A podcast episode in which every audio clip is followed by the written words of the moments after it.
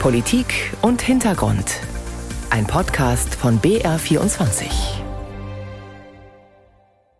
Jean-Marie Magro begrüßt Sie zu einer knappen halben Stunde voll mit politischen Hintergründen aus dem In- und Ausland.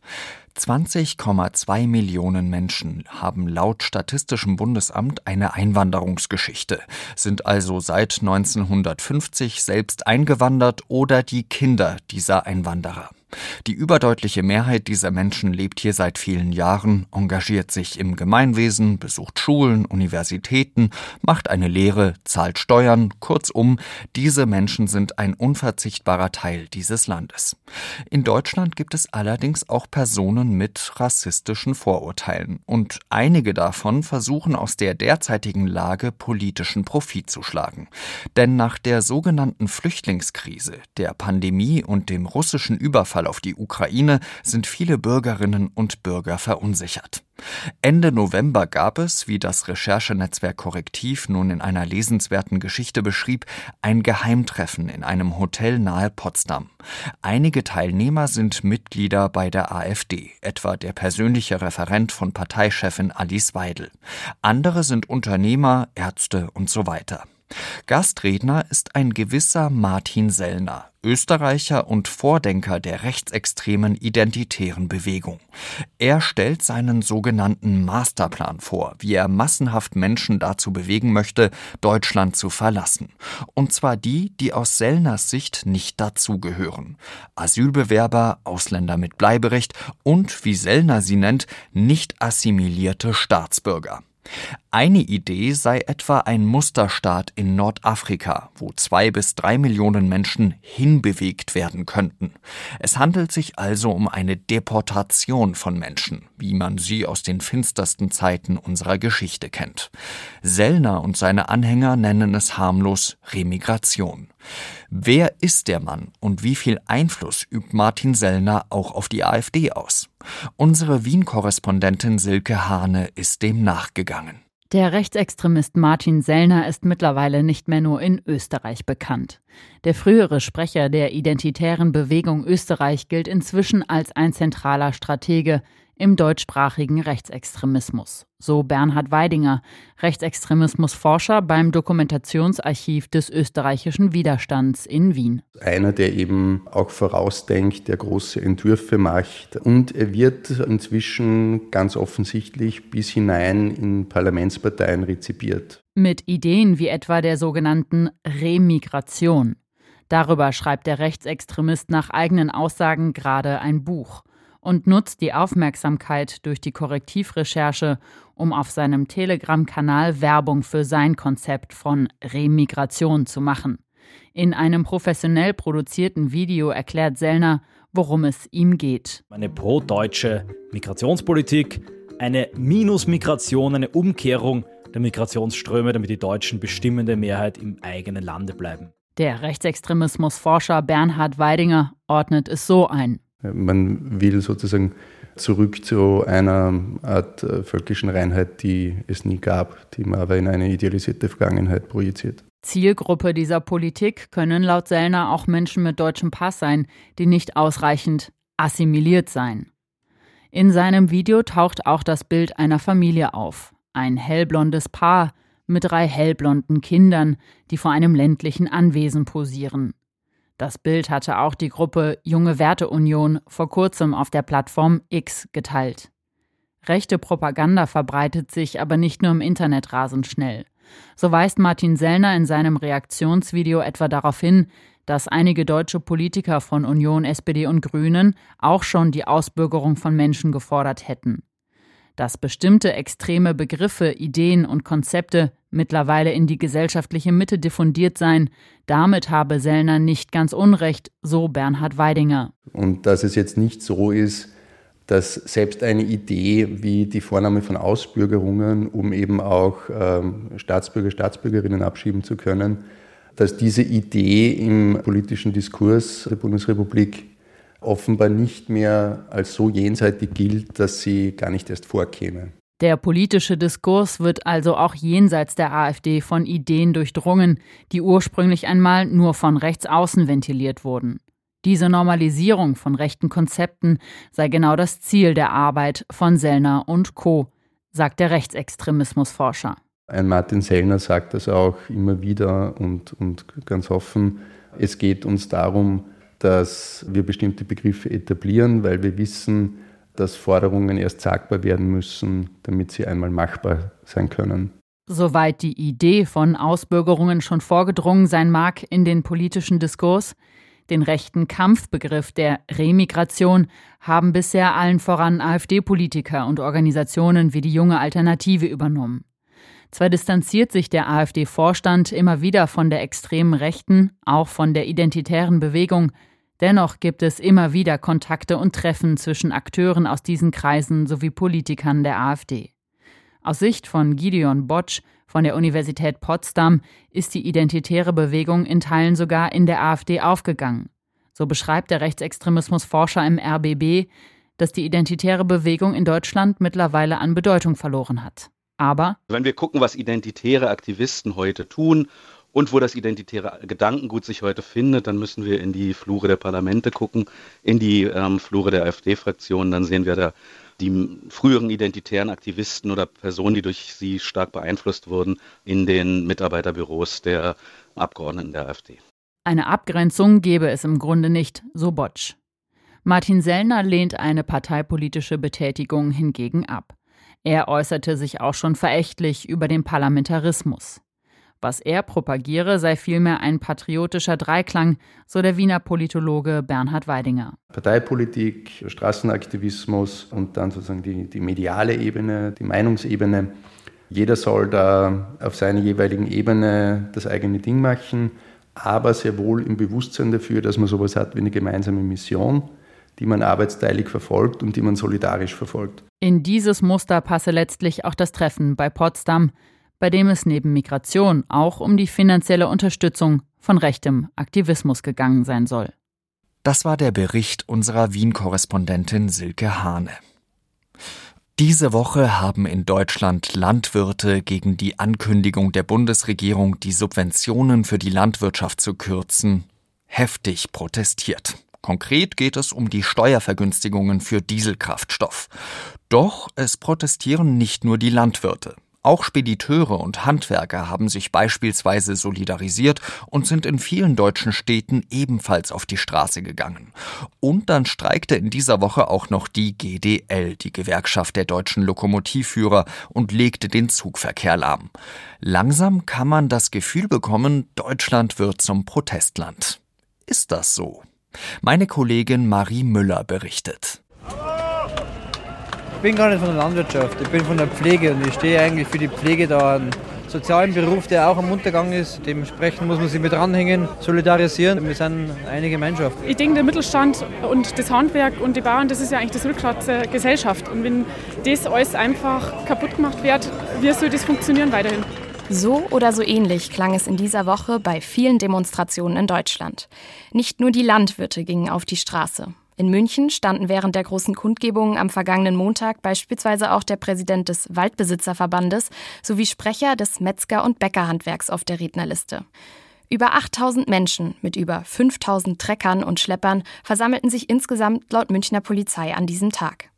Der Soziologe Nils Kumka von der Universität Bremen erklärt die Solidarität mit der Unterstützung der bundespolitischen Opposition, also beispielsweise von CDU, CSU und Freien Wählern. Und das ist auch anders bei anderen Protestbewegungen, wie zum Beispiel der Klimabewegung, die in den letzten Jahren eben mit dem Problem gerungen hat, dass die Partei, die ihnen am nächsten stünde, zurzeit an der Regierung ist und verständlicherweise wenig Interesse daran hat, gegen sich selbst zu demonstrieren. Zur richtigen Zeit am richtigen Ort, die Landwirte wüssten ihre Chance zu nutzen, meint Kumka. Trotz blockierten Autobahnzufahrten, abgeriegelten Innenstädten und Traktorkonvois, die den Verkehr verzögerten, nach einer Umfrage des Meinungsforschungsinstituts Forsa für das Magazin Stern hielten 81 Prozent der Menschen die Aktion für gerechtfertigt. Das spiegelt sich auch in einigen Reaktionen abseits der Demos. Ich bin voll dafür.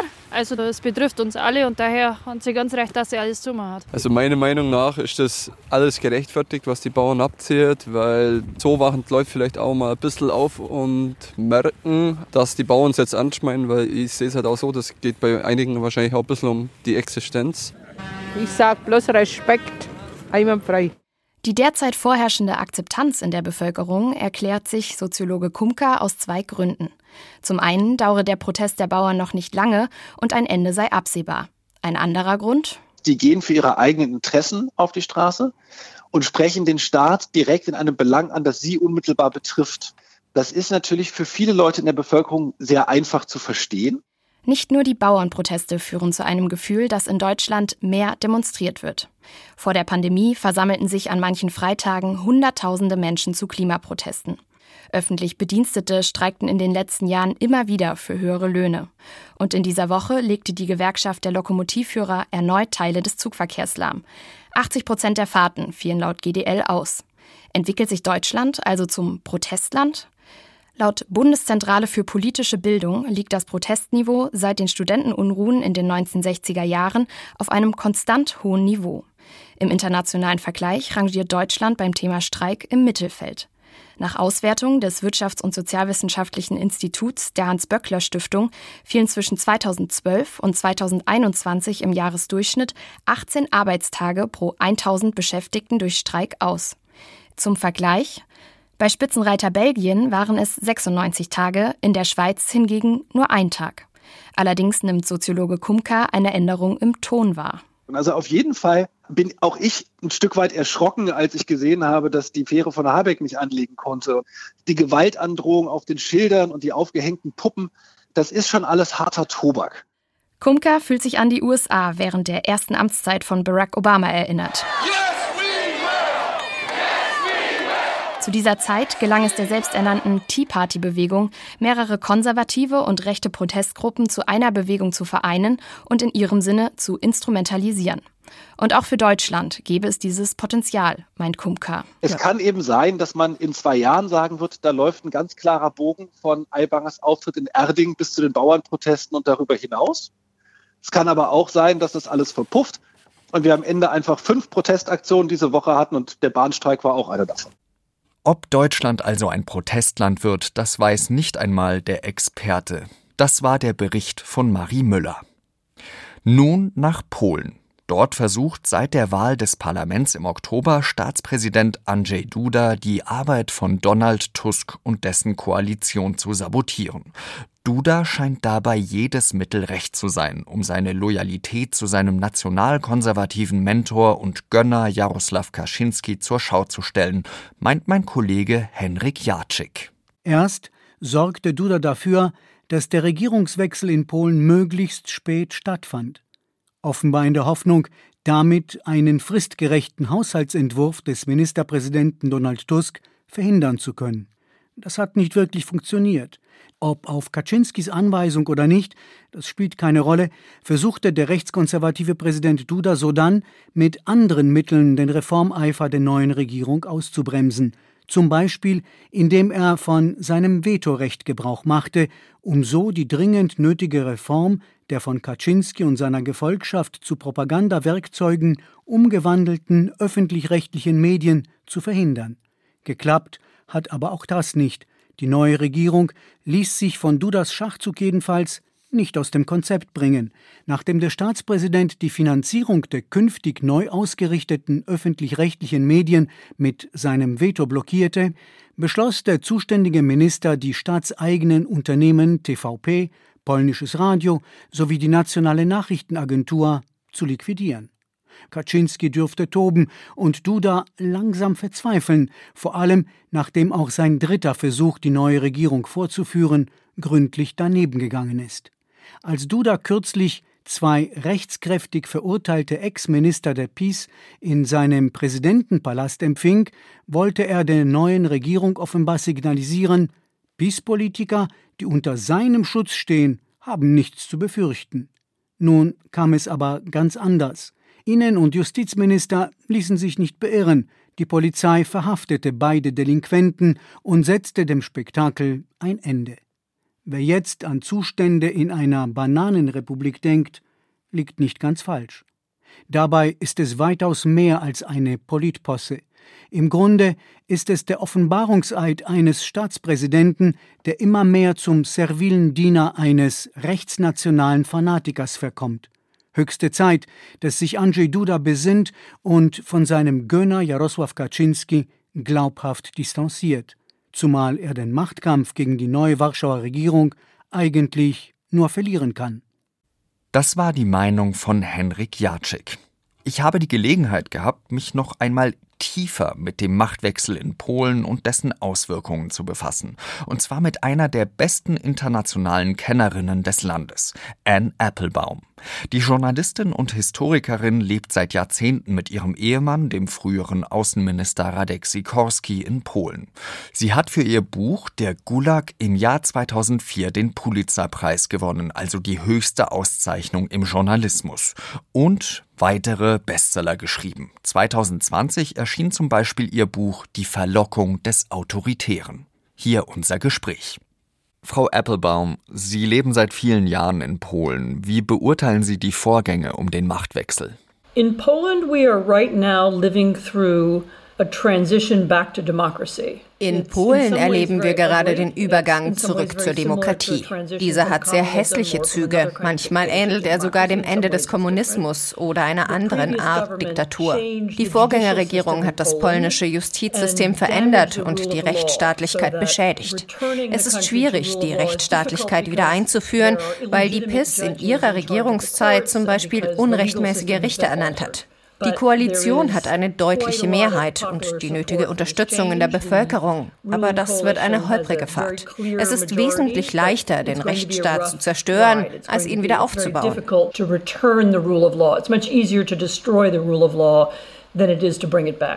Auch wenn Donald Tusk der neue Premierminister ist, die Peace wurde bei der vergangenen Wahl stärkste Kraft. Es gibt also noch immer viele Leute, die sie aus Überzeugung wählen. Gibt es denn überhaupt eine Möglichkeit, aus diesem biblischen Kampf zwischen Gut und Böse, den beide Seiten ja heraufbeschwören, rauszukommen? To be clear, the Polish election was not a tie or close. It's a very clear victory for a pro-democracy coalition. Lassen Sie mich eine Sache deutlich sagen. Die Wahl in Polen war kein Unentschieden und sie war auch nicht knapp. Eine pro-demokratische Koalition hat einen klaren Sieg davongetragen. Nun zur Frage. Die Gefahr in unseren Demokratien ist, dass weniger über Probleme gesprochen wird, die die Politikerinnen und Politiker regeln können, sondern über die Identität der Menschen und der Nation. Das ist der Fall in den USA, in Polen und in den meisten Demokratien. Ab diesem Punkt wird die Debatte gefährlich, denn Politiker können Identitäten nicht verändern, sondern nur laut darüber schimpfen. In einer Demokratie sollte man sich also auf die Probleme konzentrieren, die man lösen kann. Das Gesundheitswesen, die Bildung, Straßen und Schulen. Wenn Sie es schaffen, die Debatte zu diesen Themen zurückzuholen, bekommen Sie eine, in Anführungsstrichen, normalere Politik.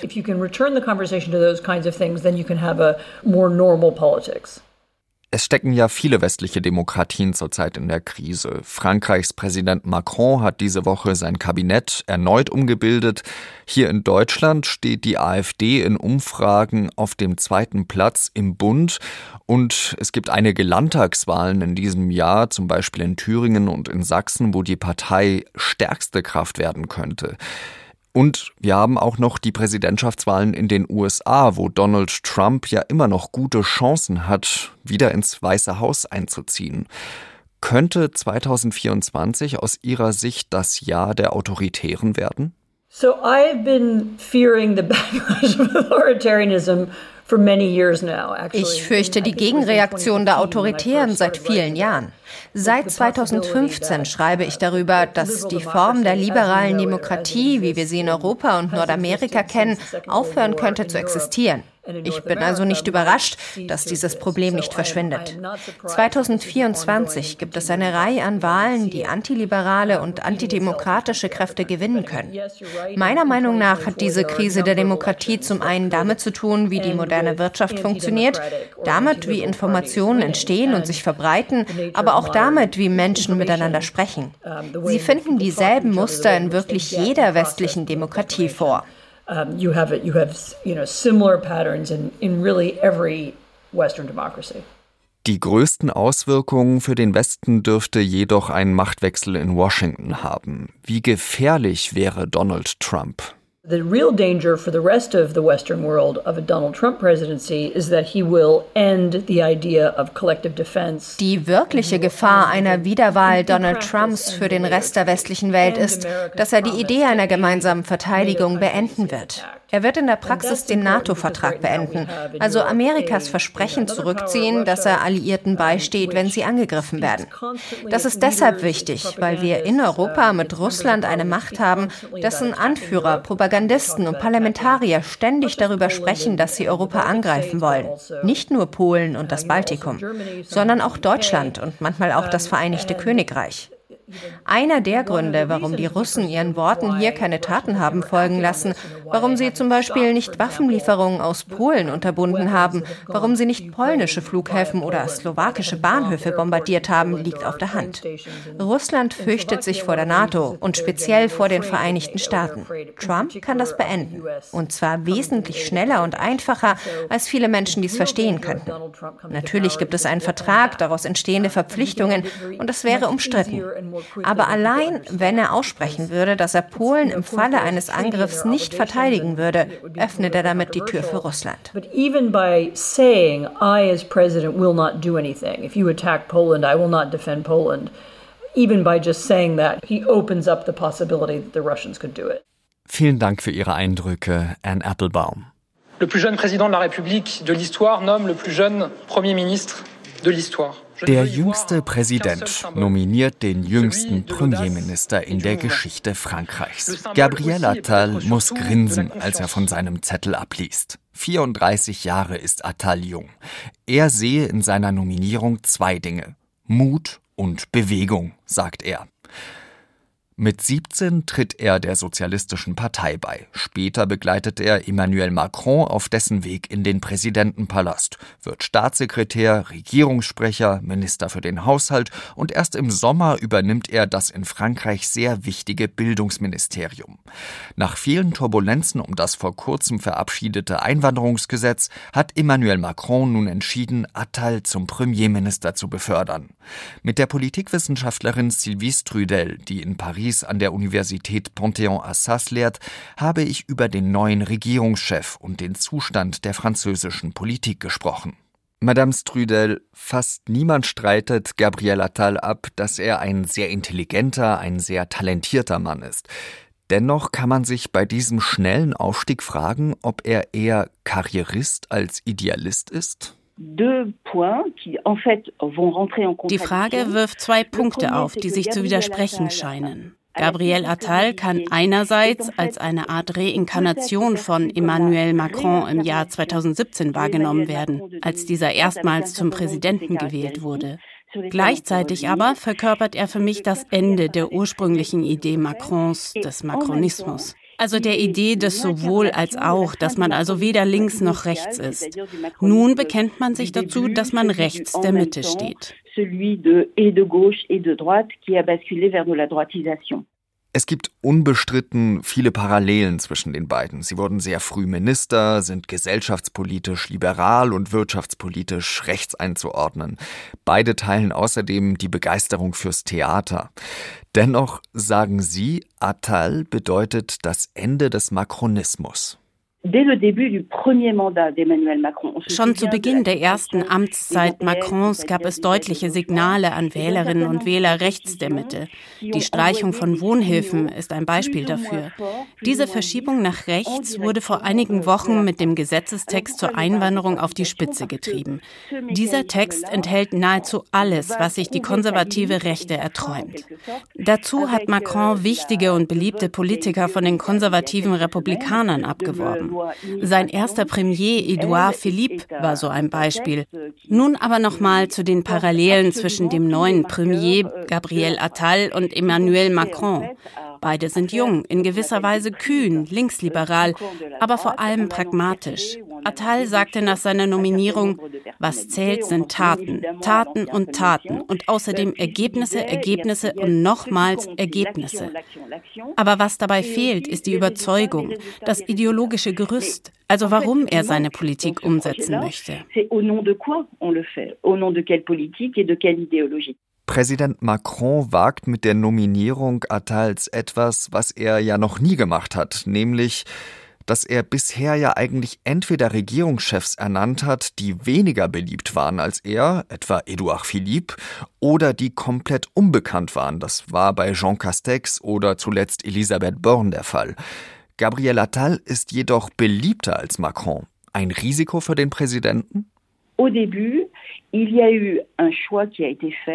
Macrons bisherige Premierminister waren, sagen wir es mal kurz, Kollaborateure. Sie arbeiteten einem über allen thronenden Präsidenten zu, der über alles entschied. Die Nominierung Attals wiederum kann man als Zeichen der Schwäche verstehen. Macron scheint zu hoffen, dass er von dessen Beliebtheit etwas abhaben kann. Mais ce qu'il manque, c'est d'audace et surtout de popularité auprès des Français.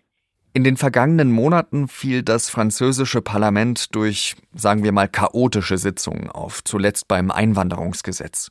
Millionen Menschen demonstrierten gegen die Rentenreform, der Präsident wird in Teilen der Bevölkerung nicht nur nicht gemocht, sondern sogar verabscheut, und währenddessen freut sich die Extremrechte um Marine Le Pen und rechnet mit einem Sieg bei der Europawahl. War die Nominierung von Gabriel Attal das letzte Ass im Ärmel Macrons? Moi, je, je, je m'interroge sur la capacité de Gabriel Attal à régler ces questions-là. Parce que, Für mich ist offen, ob euh, Attal in der Lage ist, all diese Probleme zu lösen. Denn selbst mit der Nominierung neuer Ministerinnen wie Rachida Dati und Catherine Vautrin, die eindeutig der rechten Parteienfamilie nahestehen, ändert sich die Situation im Parlament kein bisschen. Um Gesetze zu verabschieden, müssen noch immer Allianzen geschmiedet werden, weil Macrons Partei Renaissance keine Mehrheit hat. Und auch die Beliebtheit in der Bevölkerung wird er nicht auf Anhieb zurückgewinnen können. Er hat bisher gute Zeichen gesetzt, als er in die von Überflutungen betroffenen Gebiete im Norden des Landes fuhr und den Menschen Mut zusprach. Aber Attal muss in den kommenden Monaten einen Wahlkampf führen, weil die Europawahl ansteht. Und seine bisherigen Handlungen reichen noch nicht dafür aus, seine Wählerschaft zu vergrößern.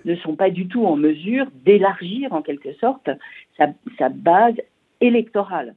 Ich habe vor unserem Gespräch eine kleine Kopfrechenübung gemacht. Joe Biden und Donald Trump dürften zusammen 158 Kerzen auf einer Geburtstagstorte auspusten. Gabriel Attal und Jordan Bardella, der Vorsitzende des extrem rechten Rassemblement National und deren Spitzenkandidat bei der Europawahl, fast 100 Kerzen weniger. Was sagt das über den Zustand der französischen Politik aus? D'abord, ça raconte le délitement du système partisan. Zuerst einmal offenbart das den Zerfall der Parteienpolitik. Früher waren Politiker in hohen Staatsämtern wesentlich älter, weil sie sich davor in ihrer Partei und in öffentlichen Ämtern behaupten mussten. Die Parteien nehmen also ihre Rollen nicht mehr wahr. Ich möchte außerdem eine Sache loswerden.